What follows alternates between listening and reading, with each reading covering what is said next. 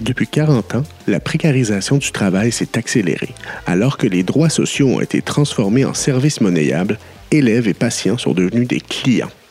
Angelo Suarez, sociologue du travail et professeur à l'Université du Québec à Montréal, explique.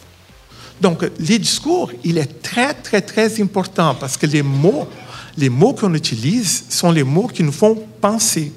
Il y a toute une nouvelle langue néolibérale, donc les bannissements des termes à connotation négative.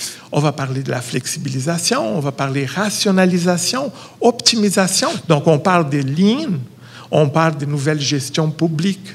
Parce que vous voyez, quand les gens commencent à critiquer Lean, on change les noms. Ah là, c'est plus du tout ça, c'est euh, l'austérité ou c'est la nouvelle gestion publique. En réalité, tout ça sont la même chose.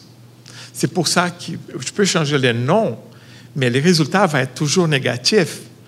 Ça va toujours nous donner la précarisation du travail.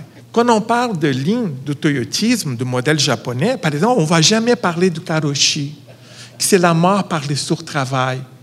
Les Japonais ont lutté pendant presque deux décennies pour se faire reconnaître comme un problème de santé au travail. C'est la mort subite par AVC, ou par euh, des crises cardiaques suite à des longues heures de travail, suite à des longues heures de temps supplémentaires continus. Et les karojizatsu, c'est les suicides causés aussi par les stress au travail. Angelo Suarez constate que ce modèle de gestion a des conséquences importantes pour les personnes et qu'il repose essentiellement sur des valeurs comptables. Là, je ne fais plus de pauses, je, ne fais je veux manger un sandwich vite pour être capable de faire le travail que j'ai à faire. Donc, euh, les temps de travail deviennent extrêmement compressés. Euh, il y a une quantification à l'outrance comptable ce qui existe, mon travail il existe, je peux trouver des statistiques. Donc, probablement, il vous demande de faire plein de choses, de remplir plein de paperasses pour en avoir plus de statistiques. S'il n'y a pas de statistiques, ça n'existe pas. Les mantras de la gestion aujourd'hui, c'est d'avoir des statistiques pour être capable de démontrer que vous êtes efficace. Pardon, pas efficace, efficient, parce que c'est une question de recherche de l'efficience et non l'efficacité. Les discours de la méthode Lean construisent donc l'image d'une organisation efficiente qui va chercher à éliminer toute forme de gaspillage, à obtenir une flexibilité totale. Ces discours sont idéologiques. Il permet de masquer, premièrement, les conséquences, surtout pour la santé des travailleuses et des travailleurs, de cette forme d'organisation du travail, c'est une dégradation des services qui sont offerts à la population. On parle de l'efficience, mais il faut se questionner si à long terme, on serait efficace. Aussi, à long terme, on ne va pas démanteler les systèmes de santé ou les systèmes d'éducation publique. C'est ça une des questions. Et quand on regarde pour tous les problèmes de santé mentale euh, qu'on a étudiés, détresse, dépression, anxiété, désespoir, idéation, des suicides, épuisement, harcèlement, les larmes, on va voir que la charge de travail, c'est la variable qui est présente dans tous ces problèmes-là. Donc c'est ça, c'est, je pense, la chose la plus triste que je peux voir, c'est exactement des gens qui aiment leur travail, qui ont le travail à cœur et qui sont prêts à se défoncer, à être malades, d'avoir une détresse énorme que de, de, de, ne pas faire. Parce que ce qui compte pour vous, ce sont les patients, c'est les étudiants, c'est les élèves, c'est les enfants. Et vous mettez ça devant, avant absolument tout. Donc, euh, ce n'est pas juste. Pour moi, je vois ça d'une injustice énorme. Mais vous devez comprendre que ce n'est pas un cas individuel. Malgré ce constat désolant, il existe des solutions, des moyens d'améliorer l'organisation du travail.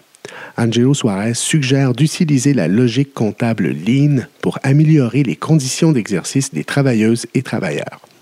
On peut essayer de penser qu'on est invulnérable. Ça, c'est un sentiment très important pour, pour l'être humain.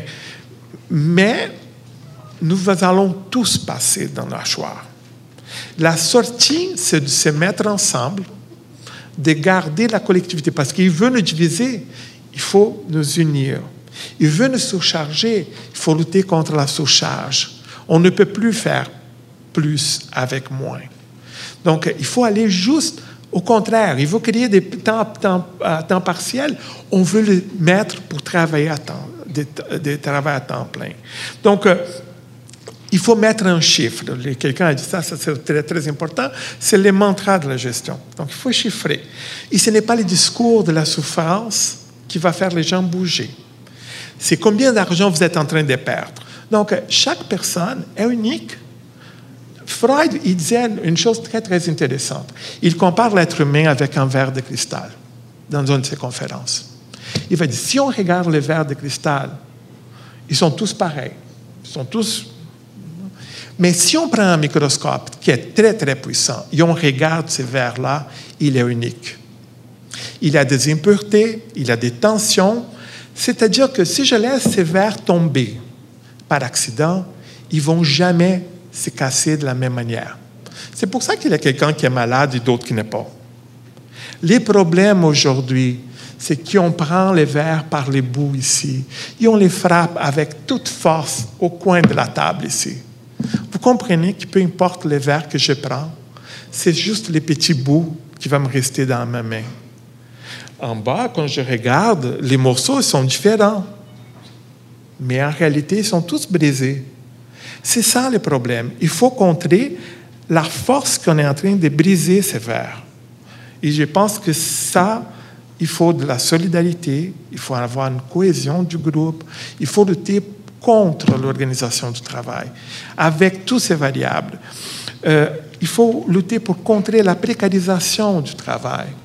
Pas juste la précarité. La précarité, c'est une conséquence de cette précarisation.